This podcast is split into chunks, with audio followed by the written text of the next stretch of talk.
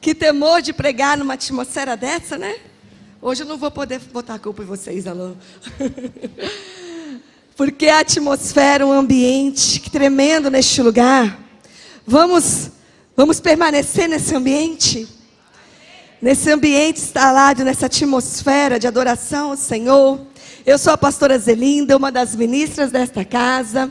Muito feliz de estar aqui ministrando nessa noite. Cumprimento você que nos assiste através da TV Rica, de tantos lugares, pessoas amadas, queridas, que você possa também ser tocado aonde você está por essa palavra. O louvor me abandonou, mas o Juan ficou. É brincadeira, viu, gente? Vamos junto, Juan? E você pode ficar no te adorar. E nós estamos, eu ia fazer algo antes, mas não vou, não vou para a palavra e faço no final. Nós estamos no mês, último domingo do mês de março. E a palavra do mês de março é habilitados para alinhar. Nós ainda temos, devemos ter mais culto, né? Porque dia primeiro é sábado, tem quinta. Mas hoje, como domingo, como final de semana, nós estamos fechando essa palavra. O último domingo dessa palavra.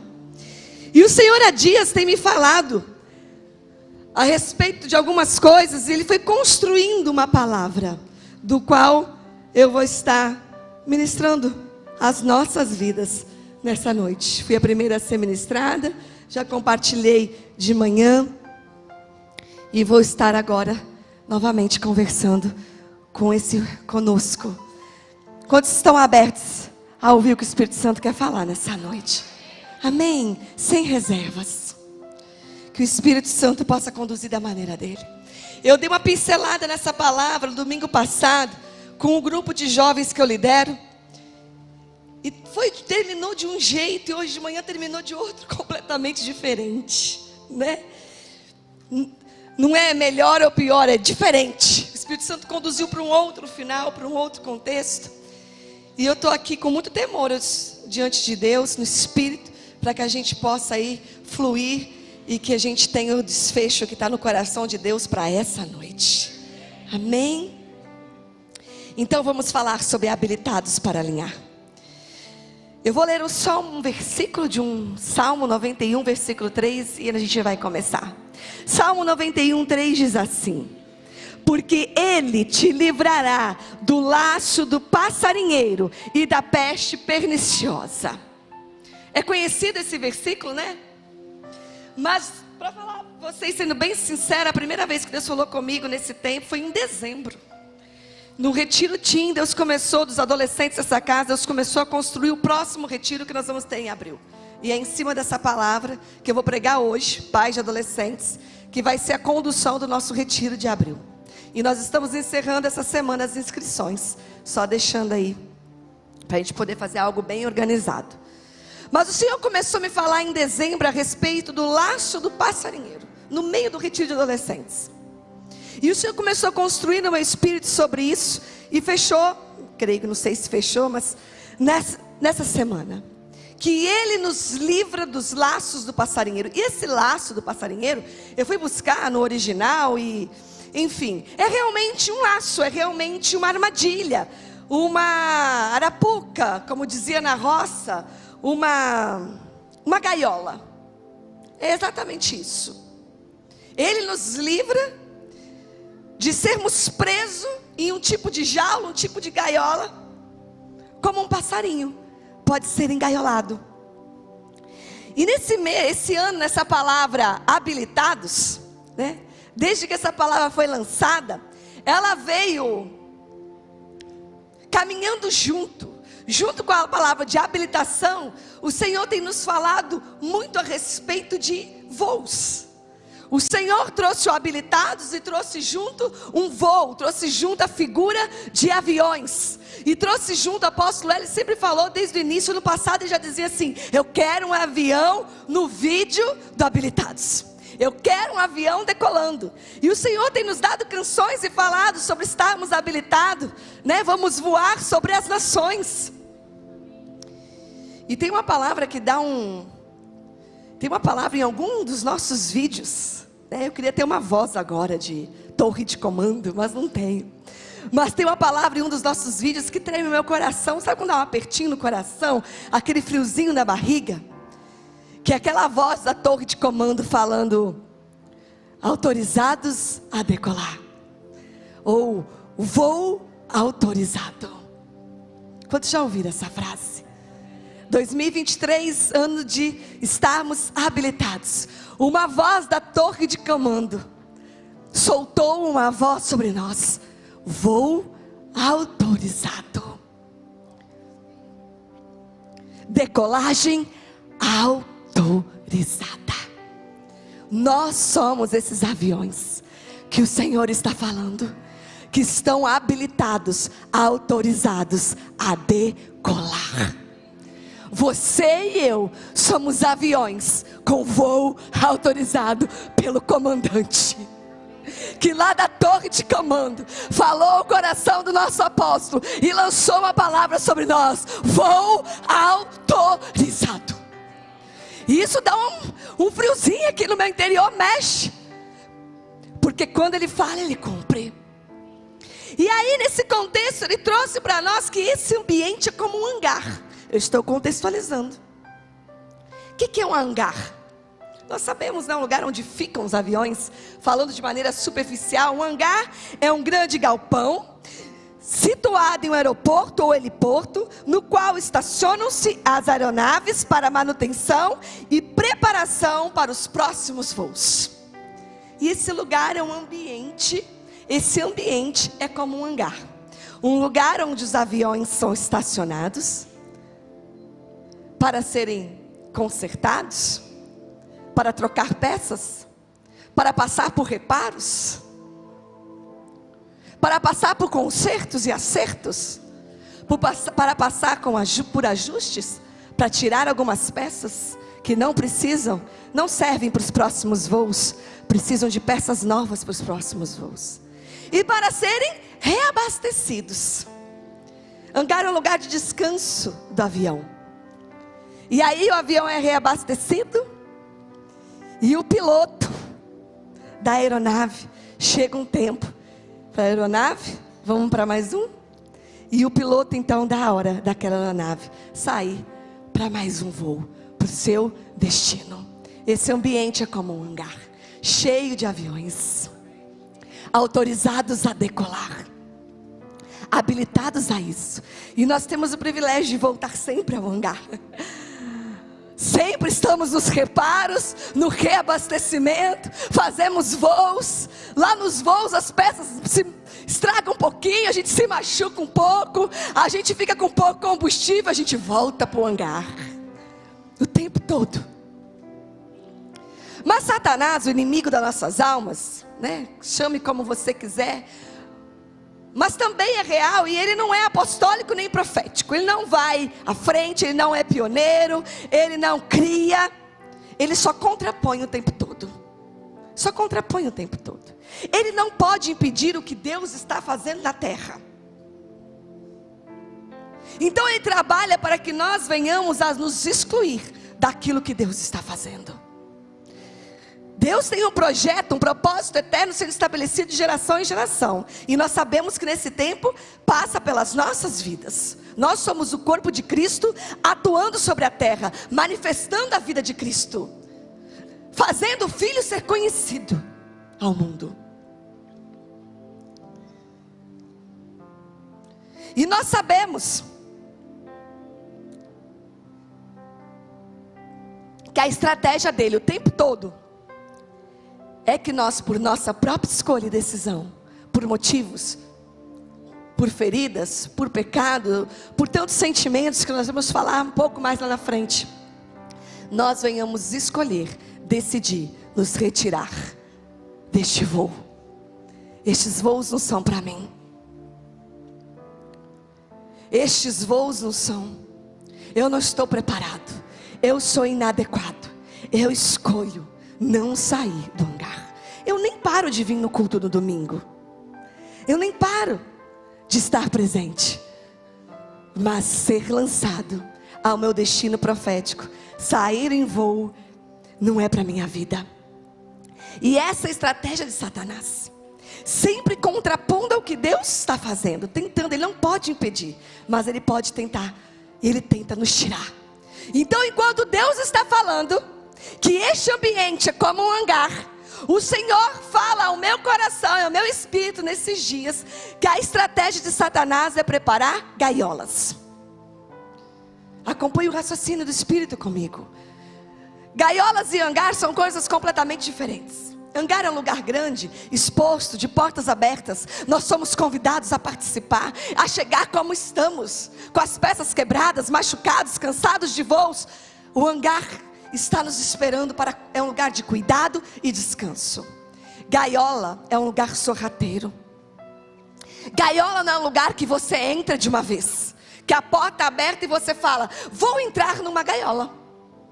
Decidi, vou me engaiolar. Não deve existir essa palavra. Vou entrar nessa jaula e vou fechar a porta. Não é uma decisão que você acorda de manhã e toma. Gaiola é o lugar que você entra depois de ter comido alpiste por alpiste. É um alpiste hoje, é um alpiste amanhã, é um alpiste depois de amanhã, até que, sem perceber, um dia você se percebe dentro de uma gaiola. Satanás é sorrateiro. E alpiste por alpiste. Nada a ver por nada a ver. Qual o problema? E assim vai, de alpiste em alpiste, nos carregando. E nós vamos escolhendo comer alpistes até que estamos presos em uma gaiola. Enquanto o hangar é um lugar de preparação para voar, a gaiola é um lugar de prisão contínua.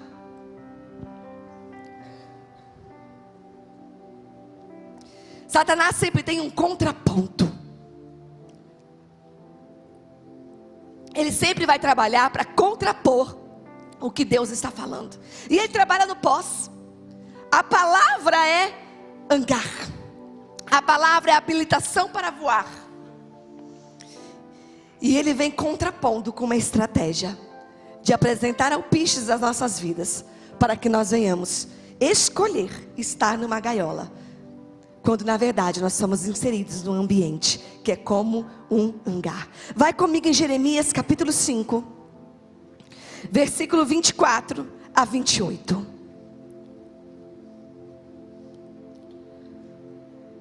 Diz a palavra: Observo-lhes o íntimo e vejo que sequer cogitam.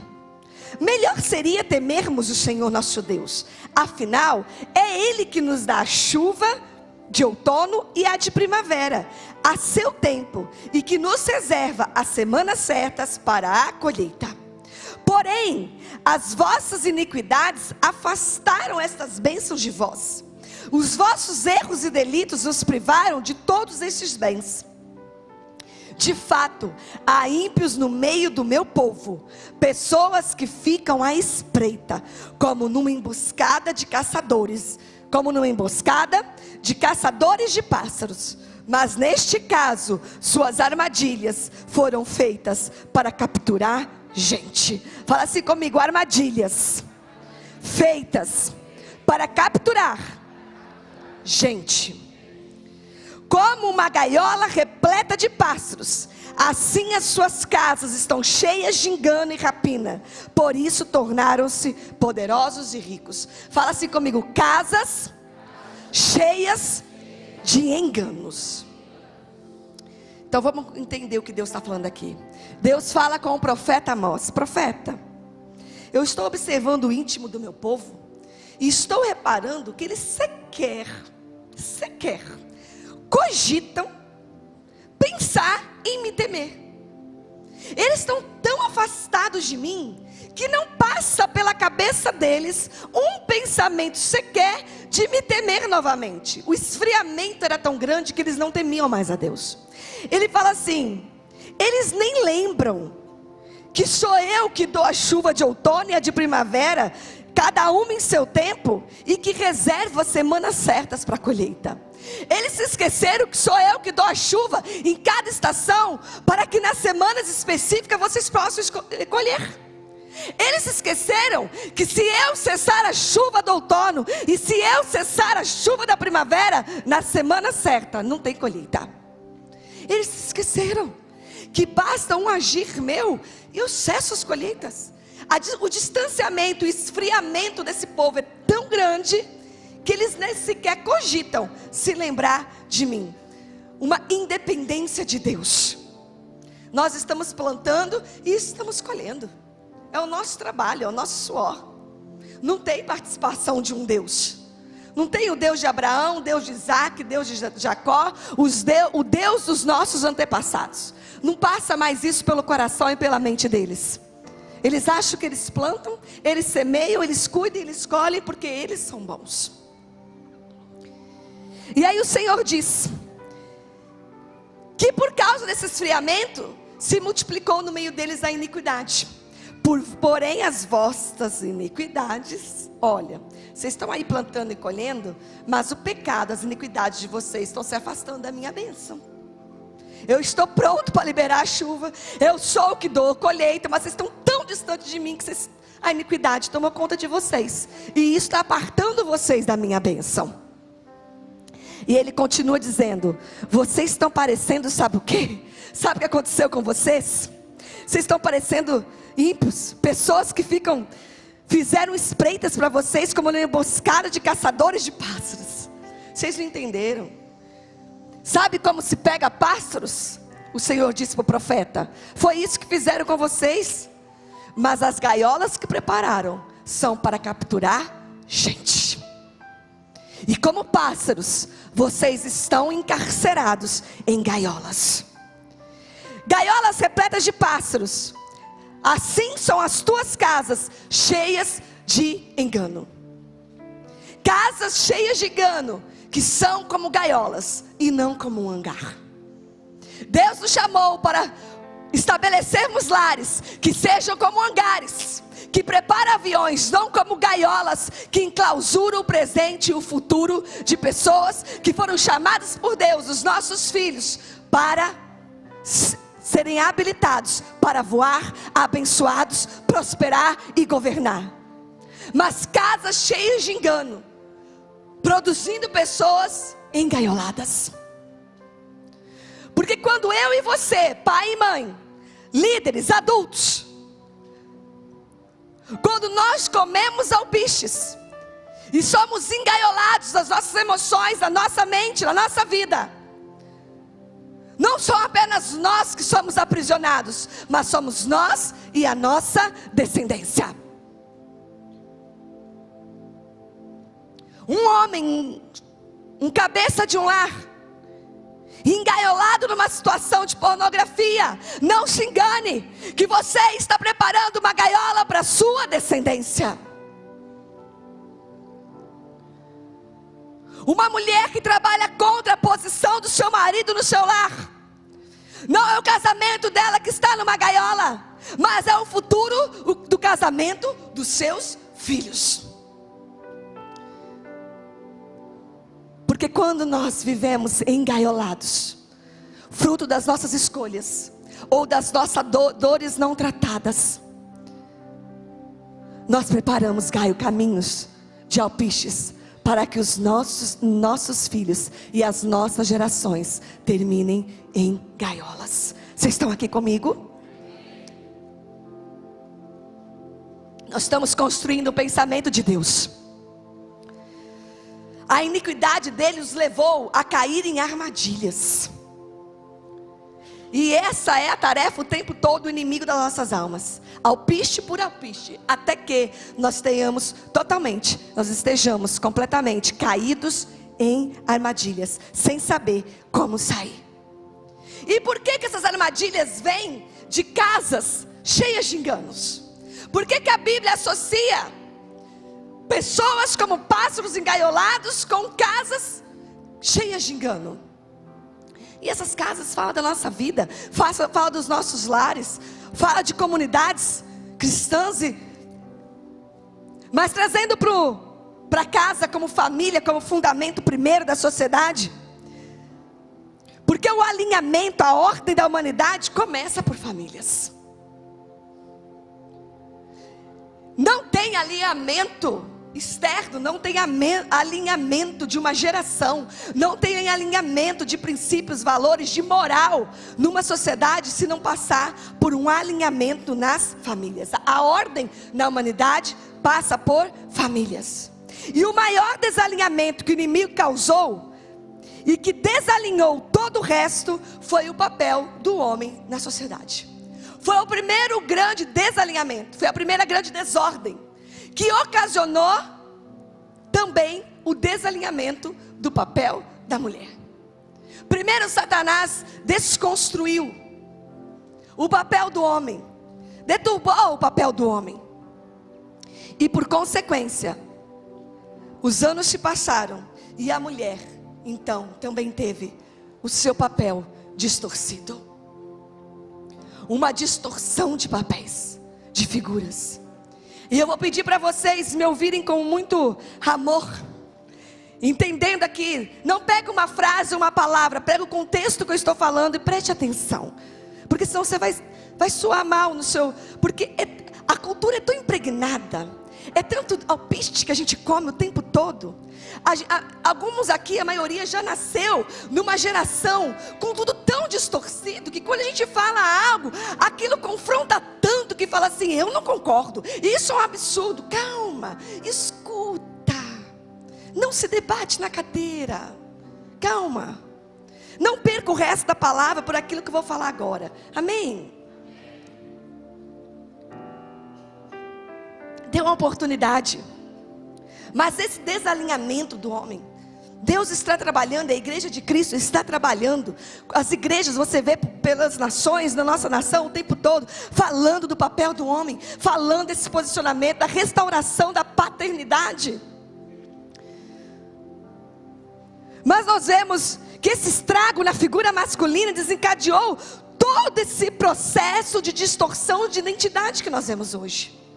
Desencadeou, não é só isso mas desencadeou.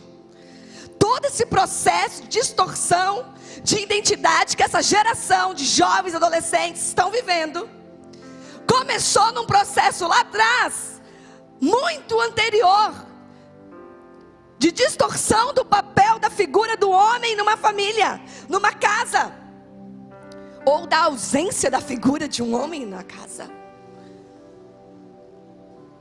do abandono, ou de uma presença que é praticamente uma ausência, uma presença inadequada, desajustada. A ausência do, da figura masculina tira o eixo, o prumo de uma casa. O homem numa casa é como uma presença. Um pai chega, e claro, num lar ajustado, né? Chega uma segurança. Isso deveria ser toda chegada de um homem numa casa, né? A gente sabe que nem sempre é assim. Mas falando de algo ajustado, quando um pai chega, chega uma figura o quê? De segurança. O pai que traz o eixo, o alinhamento, o fundamento de uma família. Por isso que é o pai, não é a mãe que dá identidade para o menino e para a menina. Identidade é um pai responsável por firmar a identidade. Para consolidar a identidade do menino e da menina é a figura paterna.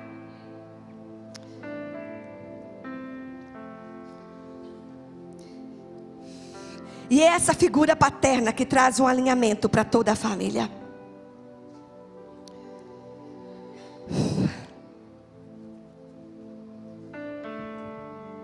O pai traz em si parâmetros.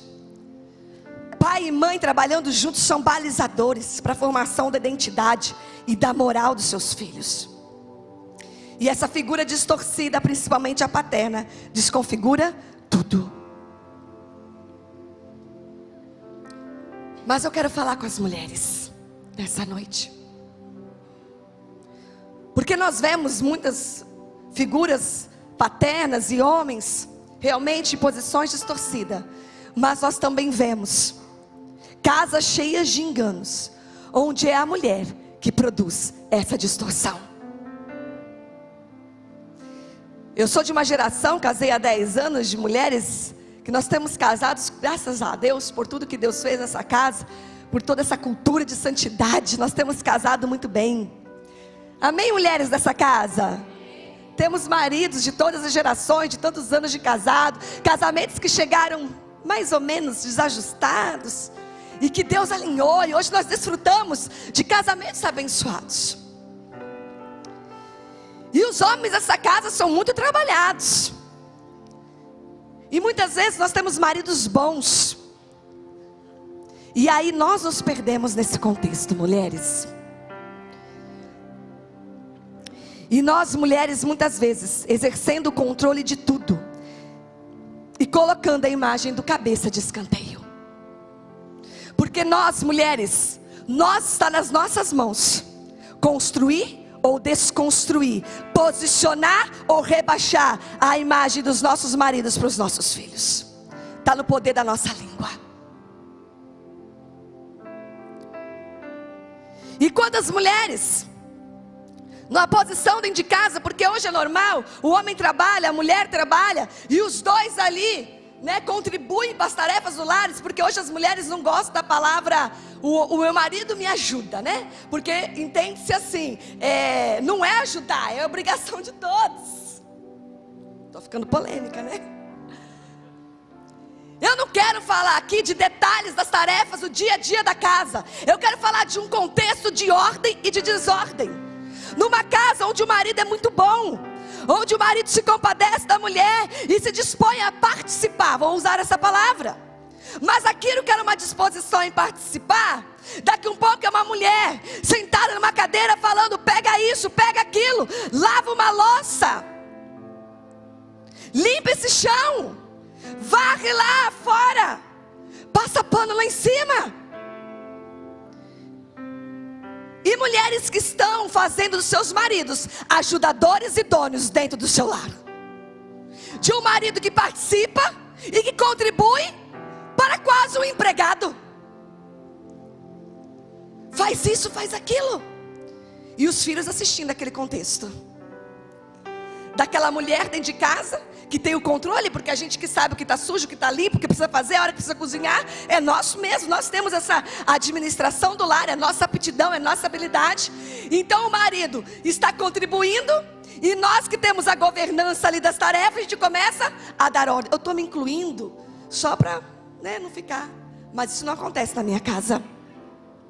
Eu testemunhei hoje de manhã, vou falar de novo.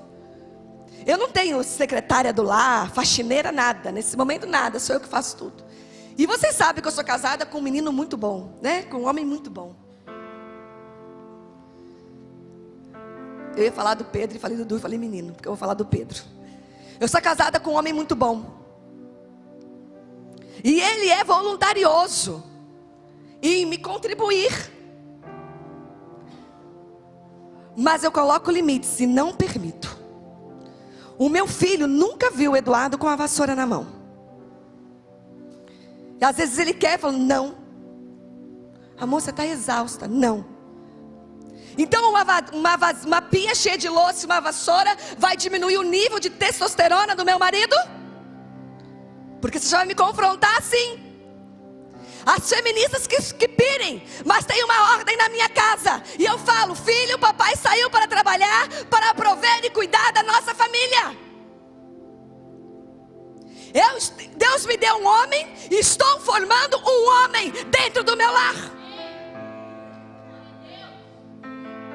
Não tem problema um marido participar, não é isso que eu estou falando, é para você sentar, marido, não fazer mais nada. Eu estou falando com as mulheres. Olhe como você isso, como você está conduzindo isso na sua casa, porque isso é um engano e uma distorção de papéis dentro do lar. Parece uma bobeira, parece que eu estou gastando cinco minutos de pregação com uma bobeira.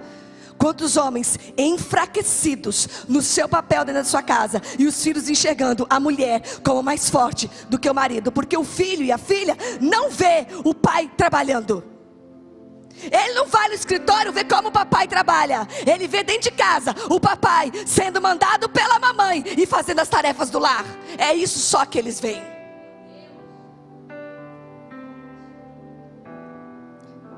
E a mulherada sentada pega, vai, leva. Mulherada, vocês estão aqui? Me amando ainda? Não, não, não, estão na cadeira? Eu não estou falando que o homem não pode voluntariamente participar. Pode ser até um momento gostoso, um pega uma coisa, ajuda o outro, fazer uma comida junto, terminou, um lava, outro seca. Isso tudo é gostoso. Eu estou falando de um posicionamento equivocado, onde mulheres têm feito dos seus maridos empregados dentro de casa. Isso sim é uma distorção.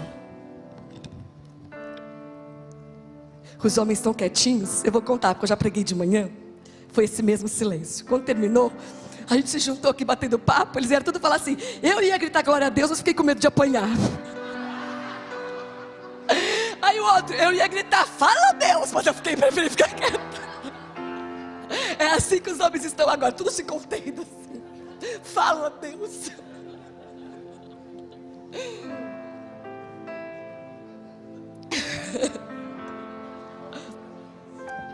Homens, vocês não vão se assentar, né? Vocês vão. Sejam bonzinhos que eu continuo, homens. Tem parte 2 semana que vem. Depois... Mas são trocas de papéis. Tudo contribuindo a um prumo divino para todas as coisas. E a cultura vai vindo desconstruindo isso tudo. E nós vamos comendo os alpistes do feminismo. E qualquer coisa que contrapõe teoria feminista, aí nós a gente fala assim: eu não sou feminista. Será? Será? Nós não podemos ter medo de contrapor uma cultura equivocada. Nós somos chamados para sermos balizadores de uma sociedade. E é assim que nós vamos comendo alpiste por alpiste e distorcendo as coisas da nossa vida. E eu quero falar desses alpistes.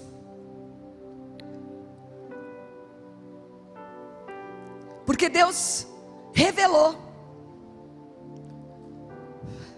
esse essa questão do feminismo é um, é um alpiste que a gente está comendo há muitos anos. E eu acho tremendo o direito das mulheres. Eu acho tremendo. Mas nós entramos numa gaiolinha que a gente é obrigada, a gente só queria os direitos, né? Mas a gente foi tão impetuosa que a gente é obrigada.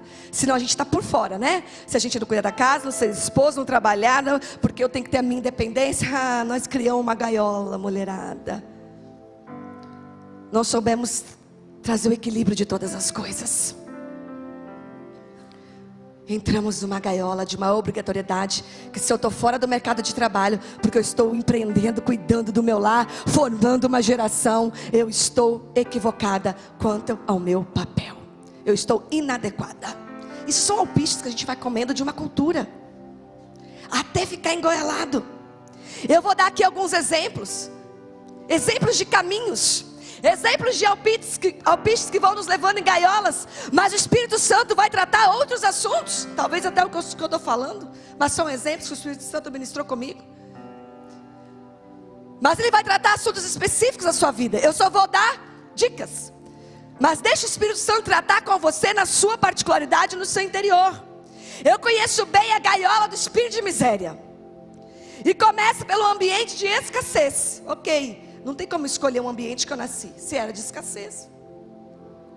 Só que no ambiente de escassez, come-se o alpiste de palavras de impossibilidade. A gente cai nessa teia, nessa tentação de falar das impossibilidades. Então, ambiente de escassez, isso não é um alpiste para uma gaiola de espírito de miséria, mas como eu me movo no ambiente de escassez é. Então, é aquela coisa. Que está pedindo isso de novo, menino? Você não sabe que não tem? Você não sabe que a gente não pode? Já te falei que não tem dinheiro. Por que, que você quer tanto? Por que, que você insiste? Você não consegue ver a situação que a nossa casa está? E dessas palavras vem um outro passo, que é o medo de faltar. Porque o tempo todo eu estou vendo que pode faltar, e estou ouvindo palavras que não dá, e que se fizer vai faltar, então entra um medo de faltar. E se eu tenho medo de faltar, eu tenho necessidade de controlar. Pessoas que têm necessidade de controlar o tempo todo, tudo na vida, mas nasceu de um medo de falta, de um ambiente de escassez. Eu tenho que controlar o meu dinheiro. Eu preciso ser muquirana.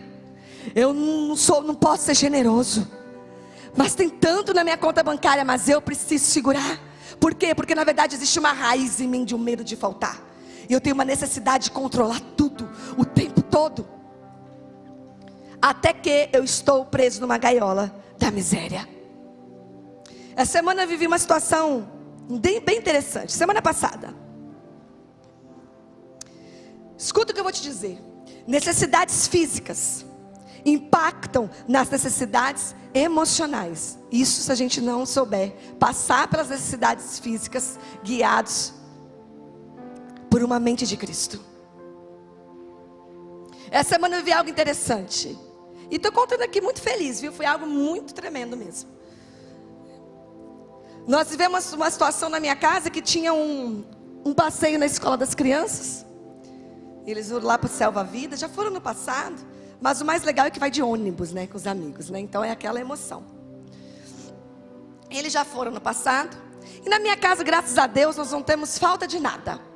Mas naquela semana específica não tínhamos o valor para enviar os filhos no passeio. Um valor consideravelmente pequeno, mas aquela semana era muito. E eu, como venho do espírito de miséria no passado, e como sempre fui muito controladora, é tão fácil, ainda mais quando mexe com o filho, né? É tão fácil controlar uma situação dessa. Eu e meu marido somos muito amados. Estou sendo muito humilde agora, né? Mas eu me sinto muito amada nessa casa. E bastava uma palavra, uma sujeição. Né? Os meus filhos estão tristes que não vão no passeio da escola. Apareceria porque nós somos muito amados. Eu poderia ter controlado essa situação. Eu poderia ter resolvido. E eu coloquei diante do Senhor. E nós discernimos que era um tempo deles não irem. E nós conversamos com eles. E em momento algum nós dissemos: vocês não vão porque não tem dinheiro. Porque se fosse da vontade do Senhor mandar aquele recurso, balela para Deus. Balela para Deus. Mas aí nós discernimos uma oportunidade. Porque tudo que os nossos filhos são convidados, eles vão. Porque são convidados para festa de irmão de igreja, festas do departamento infantil. É um contexto tão de igreja que é tudo sim. Né? E nós discernimos aí uma oportunidade, nós ensinamos para eles. De que não é porque todo mundo vai que vocês vão. E não está ligado a dinheiro. Porque na vida deles, já já, a Pedro está com oito anos, já já é um pré-adolescente. Na vida deles isso vai ser rotina. Mãe, mas todo mundo vai na festa. É aquela velha história, mas você não é todo mundo. Não se trata de ter ou não ter dinheiro. Se trata que por muitas e muitas vezes na vida, eles vão ter que ver todo mundo ir e eles não. E eu nunca tinha ensinado, nunca tinha posto esse fundamento na minha casa. E Deus preparou uma oportunidade para esse fundamento ser posto. É como a gente se move nos momentos desafiadores. Porque eu não estou num momento de escassez. Foi uma semana pontual. Mas é ver a movimentação de Deus naquilo. E abrir mão de controlar as coisas. Porque era um alpiste fácil de eu comer. Fácil de eu comer, né? Não precisava muito, né? Vovô, seus netinhos vão. No passeio da escola estou triste. Não precisava gritar muito. E tantas pessoas queridas que nos amam e amam os nossos filhos.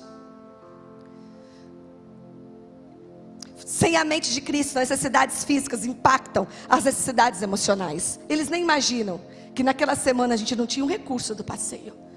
Mas eles entenderam que tem o dia do sim e o dia do não. Janelas de oportunidade que se abrem diante de nós.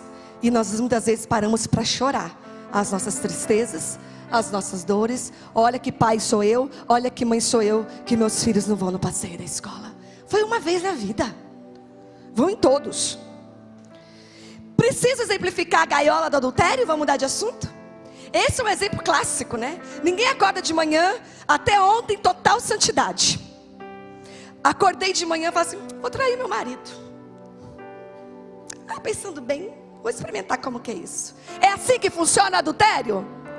Ou você come o alpiste de uma imagem que sujeita um pensamento, você recebe um sorrisinho, e você, isso vira uma imaginação.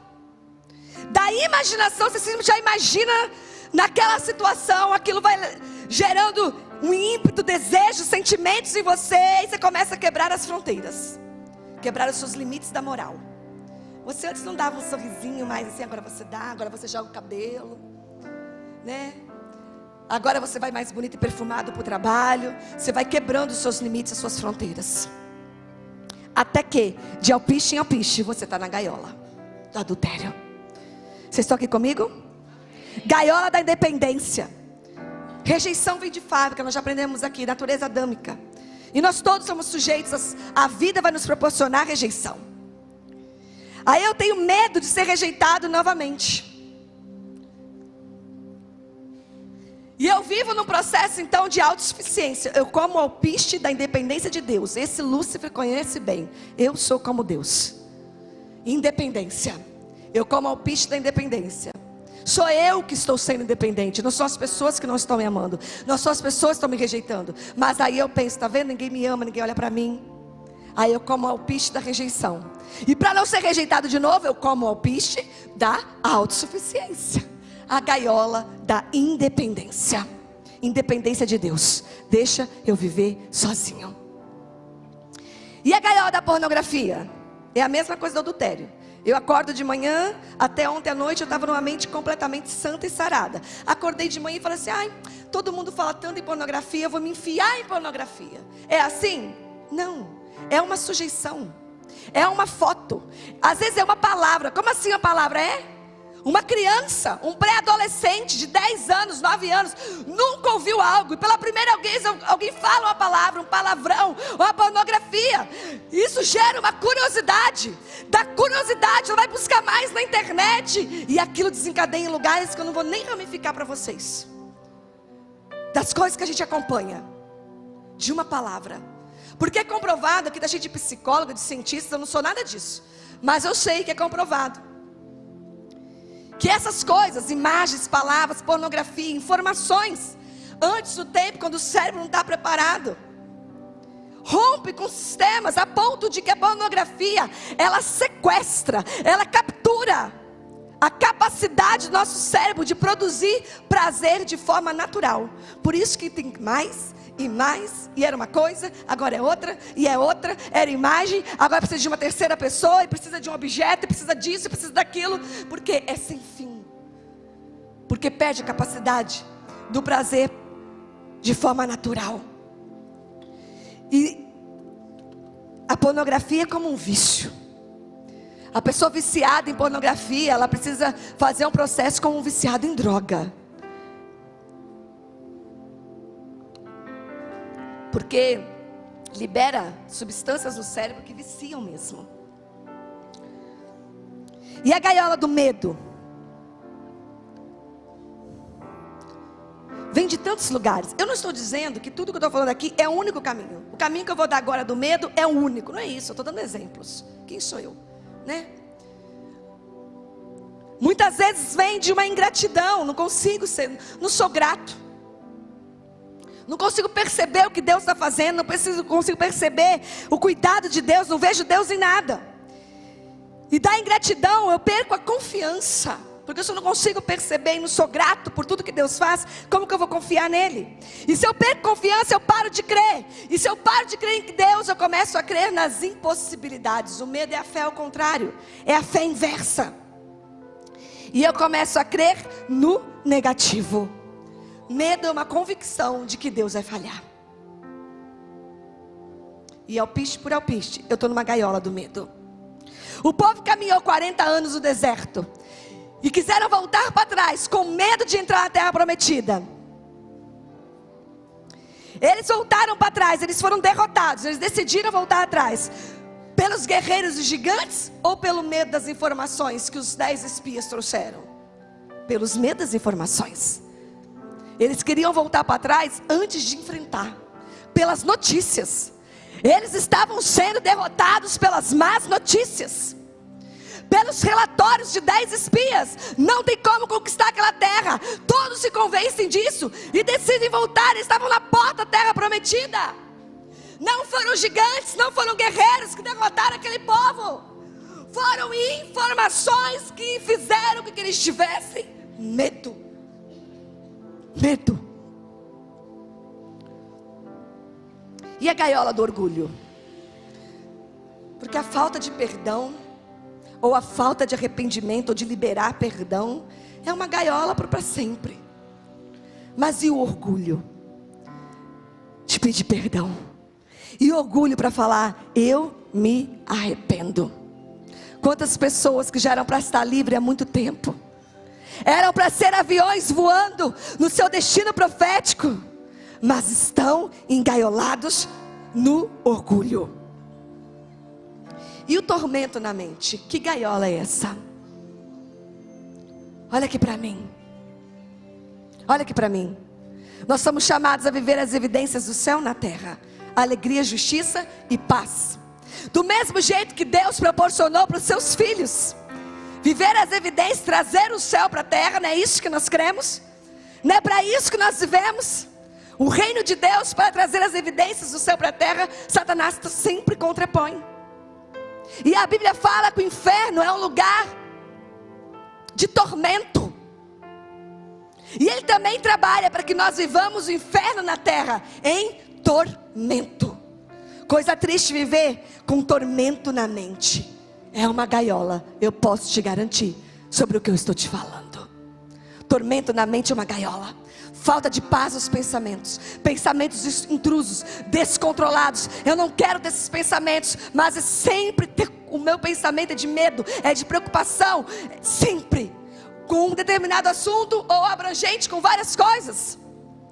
É uma gaiola terrível. Deus está falando coisas tremendas, mas aí eu estou numa gaiola. Um tormento na minha mente que eu não consigo nem processar. Quanto mais ter fé e muito menos agir em cima do que Deus está falando. E Deus me deu uma visão de uma gaiola trancada com a chave para dentro. E na porta da gaiola tinha uma placa escrito assim: Está tudo bem. Esse está tudo bem vem acompanhado de não precisa entrar nessa área da minha vida. Tá tudo bem. Tá dentro da gaiola mas uma placa para o lado de fora para todo mundo ver. Não me perturbe, está tudo bem. Tudo bem, irmão? Tudo bem.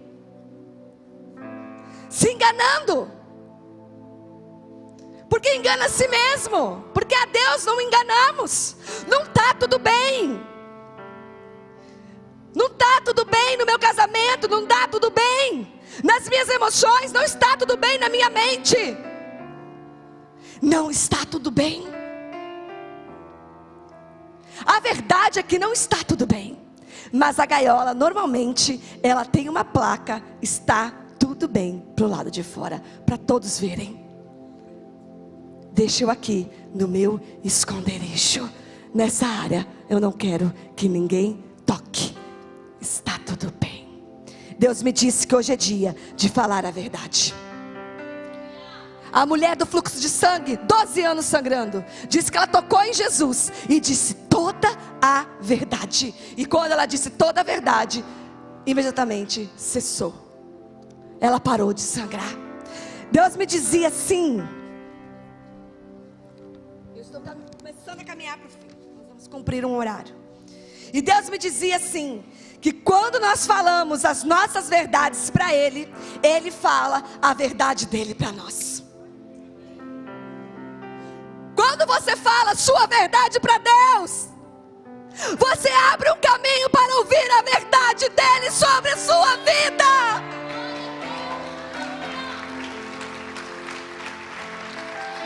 Conversas sinceras com Deus, é isso que Deus está falando. Nós queremos ouvir a verdade de Deus para nós. Nós queremos ouvir as promessas, nós queremos ouvir o futuro, nós queremos ouvir quando as coisas vão acontecerem. Nós queremos ouvir quando vai solucionar o meu problema. A verdade de Deus para nós. Mas nós estamos engaiolados nas nossas mentiras. Impossibilitados de ouvir as verdades de Deus. Sabe qual é a verdade? A verdade é que eu não estou bem. A verdade é que eu preciso de ajuda. Que eu estou com medo de não casar. Eu conheço esse lugar. Eu tenho medo de não ser aceito ser rejeitado novamente. A verdade é que a minha mente foi capturada pela pornografia. Eu acho que eu não vou cair mais nisso, mas eu caio novamente. Eu vivo debaixo de acusação. A verdade é que eu escondo coisas a vida inteira, segredos que ninguém sabe. Eu estou engaiolado em mentiras. A verdade é que eu me esquivo dos confrontos da vida com mentiras. A verdade que a manipulação é o meu mecanismo de defesa. Eu manipulo as situações para me proteger. Nas mínimas coisas. A verdade é que eu estou com medo de não pagar minhas contas. A verdade é que eu estou com medo de um diagnóstico. Essa é a verdade.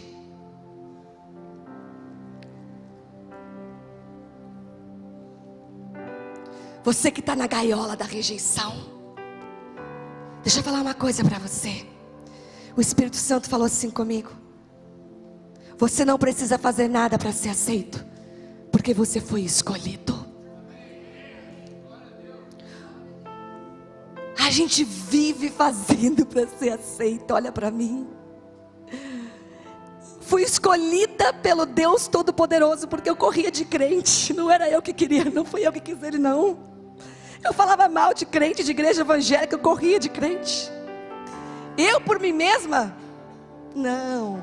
Eu fui amada primeiro. O amor dele me perseguiu, me atraiu. Ele me escolheu.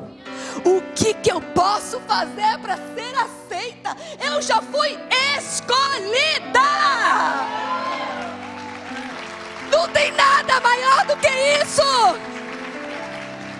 Não tem nada superior a ser escolhido pelo Deus Altíssimo. O que mais você precisa fazer para ser aceito por quem? Ele te escolheu. Ele te escolheu. Fala suas verdades para Ele, sabe por quê? Porque muitas vezes as nossas verdades são mentiras, são setas de Satanás na nossa vida que nós compramos como verdades, que precisam ser desconstruídas. Mas precisa que a gente saia da caixa do orgulho, da vergonha, saia dessa gaiola e fale a verdade. A verdade que está doendo, a verdade é que eu tenho medo. A verdade é que eu gosto de comodismo. A verdade é que eu tenho preguiça. A verdade é que eu não dou conta. Essa é a minha verdade. E aí o Senhor vai te falar as verdades dele a seu respeito. Você fala que a sua verdade é que você se sente rejeitado. E você vai ouvir e dizer que você é filho amado. Você fala que pai, a verdade é que eu estou com medo. E ele vai falar assim: a verdade é que você pode descansar em mim, porque já está tudo preparado e resolvido. A verdade é que eu estou com medo, preocupado com o diagnóstico, e ele vai se revelar como um Deus que já curou. Você entrega a sua verdade e você recebe a verdade de Deus. Isso é sair de um ciclo vicioso, isso é sair de uma gaiola, isso é libertador. Se o filho, o filho nos libertou, foi para a liberdade. Foi para a liberdade que ele nos libertou. Então ele já nos libertou para a liberdade. E Satanás o tempo todo com seus alpiches nos tentando carregar para gaiolas. Hoje é noite que o Espírito Santo está nos ajudando ele está abrindo a porta das gaiolas com luz. Mas nós precisamos escolher sair delas. Sair da gaiola é uma decisão pessoal. Ninguém me tira. Nós somos ajudados depois que decidimos. Quantas ajudas eu preciso? Quantas ajudas eu já precisei? Mas eu precisei falar. Eu precisei falar. Vá comigo. Em Amós capítulo 7.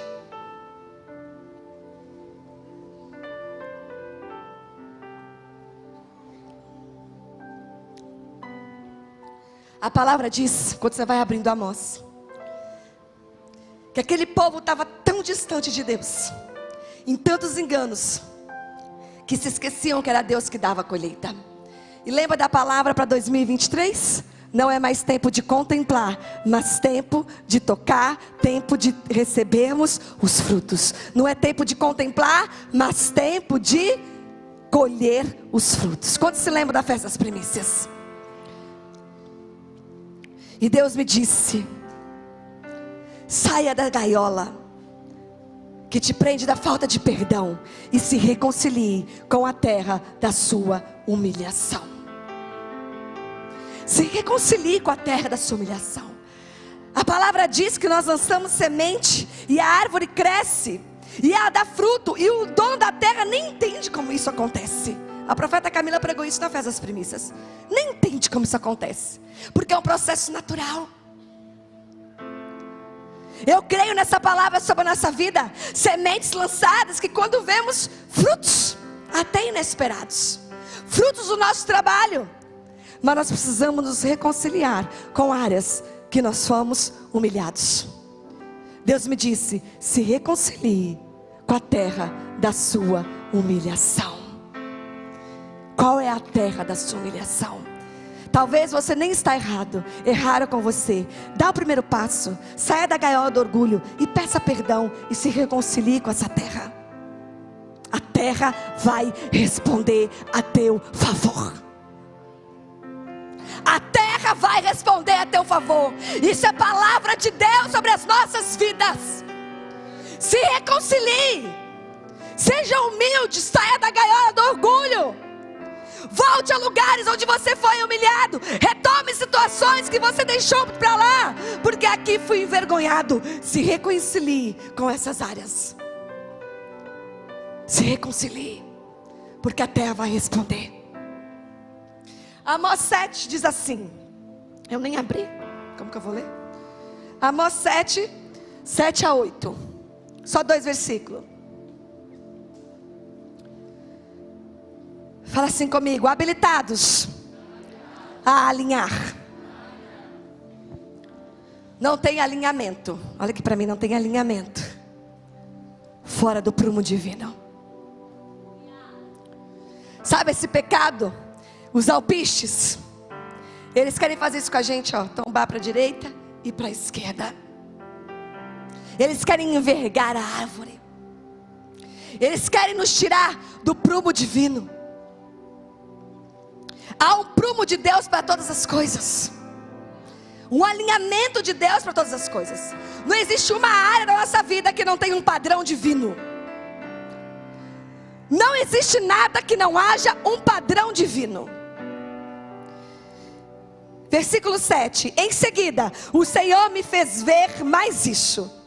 O Eterno, com um prumo na mão, estava junto a um muro construído sobre o rigor de medidas exatas. Fala assim: medidas exatas. E o Senhor me indagou: Amós, que vês? Ao que respondi: Um prumo. E ele me explicou: Observa que colocarei o prumo entre as pessoas que constituem o meu povo, Israel, e nunca mais irei poupá-los. Olha o que Deus está falando. Deus estava, a mostra uma visão de Deus ao lado de um muro construído com medidas exatas.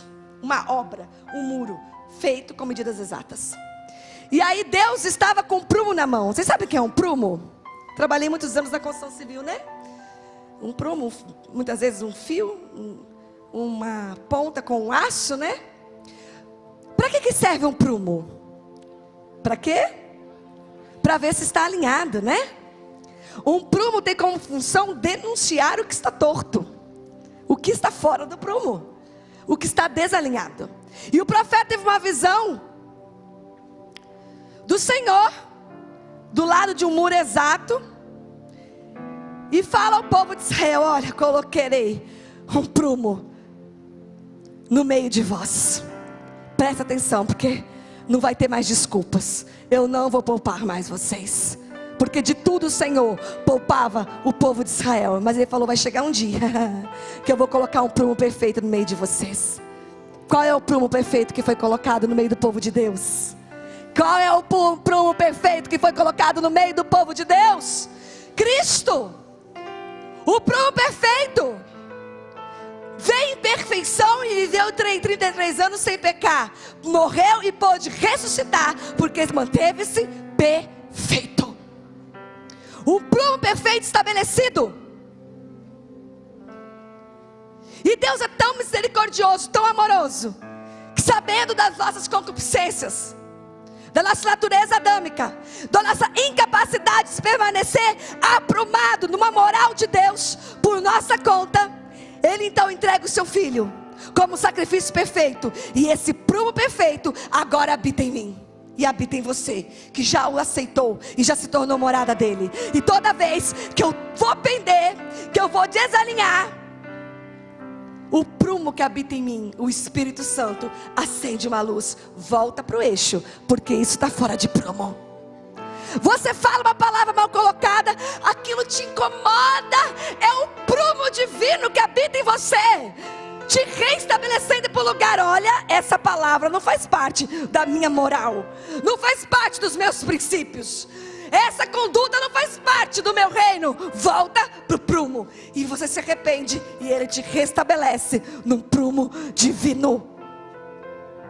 Não existe alinhamento fora de Cristo. Alinhamento se baseia em convergir todas as coisas em Cristo, o prumo perfeito. Convergir todas as coisas a Cristo, o prumo perfeito estabelecido, que por amor e misericórdia habita em nós. E qual é o papel do prumo? Denunciar o que está errado.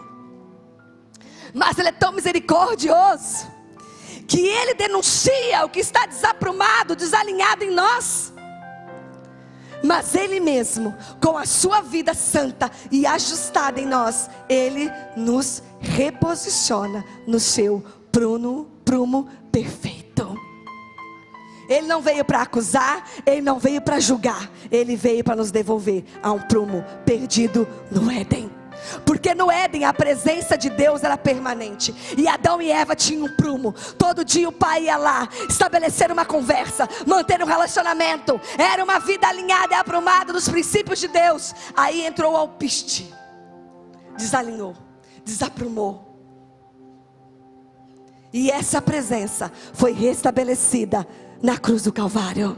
A presença do Pai na terra, restabelecendo o prumo de Deus para a humanidade. Qual é a presença do Pai da terra? A sua igreja. Nós somos o prumo de Deus para a sociedade. Repita comigo: nós, a igreja de Cristo, somos o prumo de Deus para a sociedade. O nosso papel então é denunciar, o nosso papel é criticar, o nosso papel é condenar, o nosso papel é julgar. Não, o nosso papel é se manter a nossa vida, as nossas casas, as nossas famílias, os nossos negócios, os nossos relacionamentos no prumo divino. E isso por si só denuncia o que está desalinhado. E quando eu tenho uma família constituída e que se mantém num prumo divino, outras famílias que convivem com a minha família querem convergir as suas vidas desalinhadas ao prumo, porque encontraram uma régua, encontraram um prumo, encontraram uma medida que funciona, e essa medida é Cristo em nós, esperança da glória. Essa denúncia é automática, não é a gente que fala, é a pessoa que percebe, porque ela encontrou um prumo. Ela só conviveu com situações desalinhadas. Ela só conviveu com jovens que vivem em pecado, nas baladas, bebendo, fumando, se drogando, tendo relação com um que o outro, de repente chega numa igreja ou na faculdade, conhece uma moça diferente. Ela não sai pra balada, ela não fica com os meninos. E aquilo chama atenção. Ela encontrou um prumo para a vida dela. E aí ela vai convergir a vida dela ao mesmo prumo daquela pessoa que ela conheceu. Você entende o que o Senhor está falando com você? Nosso chamado é ser balizadores para a sociedade, estabelecer um prumo divino para que toda a sociedade, todas as áreas venham se convergir ao prumo divino que é Cristo. Vocês estão comigo? A sociedade sofre de falta de eixo. E não tem eixo, não tem prumo, não tem alinhamento fora de Cristo.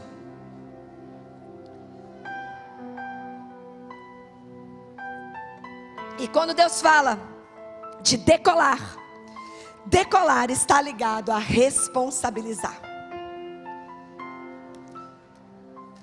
Vamos ficar naquela mesma canção. Eu estou encerrando. Decolar aqui para mim é a última palavra que eu vou te falar. Decolar fala de responsabilizar. Quando o Senhor, Deus, te chama e fala, é tempo de decolar.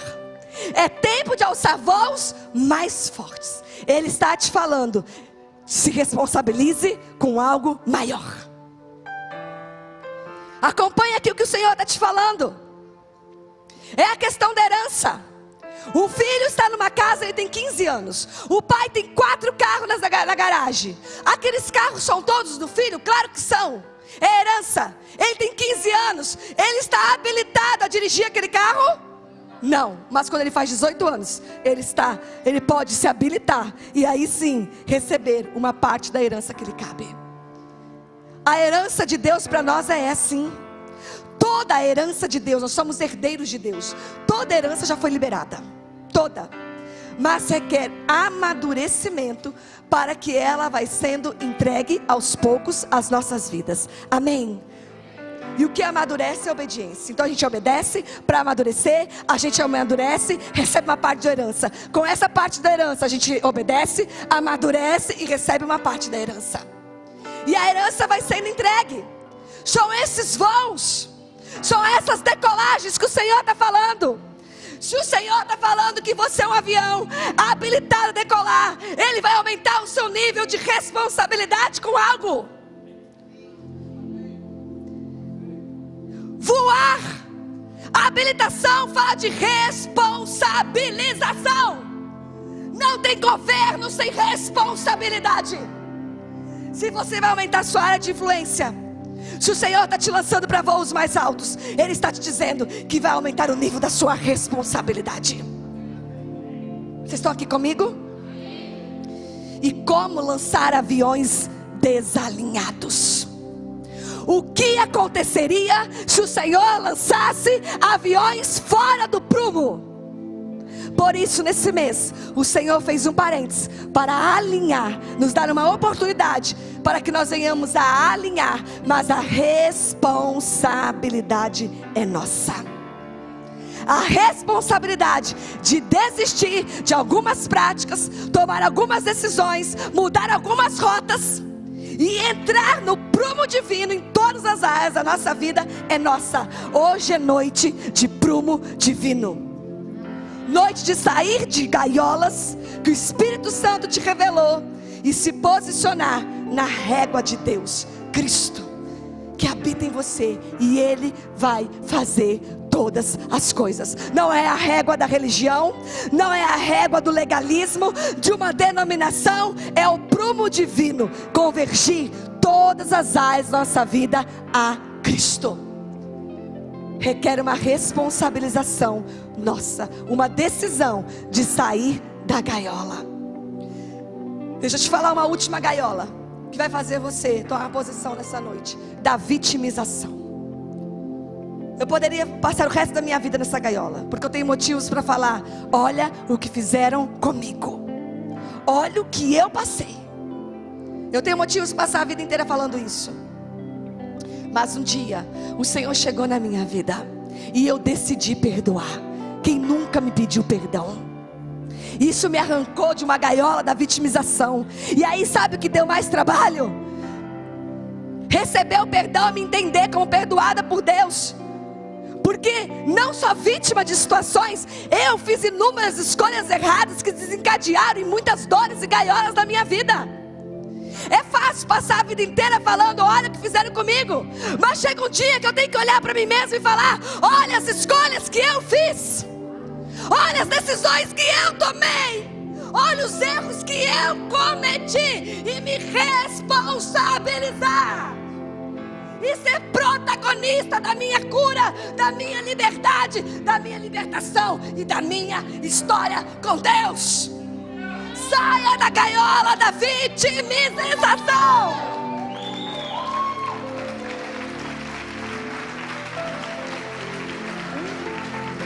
assuma uma responsabilidade nesse processo. Você é um avião e a palavra de Deus é voo autorizado. Voo autorizado. O comandante já deu o comando. Autorizado a decolar. Coloque-se de pé, avião. Coloque-se de pé nesse hangar. Você não foi chamado para uma gaiola. Assuma a responsabilidade nessa noite e se posicione. Eu quero fazer uma oração. Eu vou falar uma vez só, porque eu creio que está bem claro. Nós todos vamos voar alto. Nós todos. Mas nós vamos ser aprumados hoje. Alinhados para que ninguém caia nem se perca nos seus voos. Eu vou pedir os ministros para serem muito rápidos a vir aqui à frente. Muito rápidos. Enquanto isso, eu quero me despedir de você da TV Rica. Que o Senhor te abençoe. Que você tome uma posição aí onde você está. Se precisar de ajuda, entre em contato com essa casa. E que você possa ter uma semana abençoada na presença de Deus.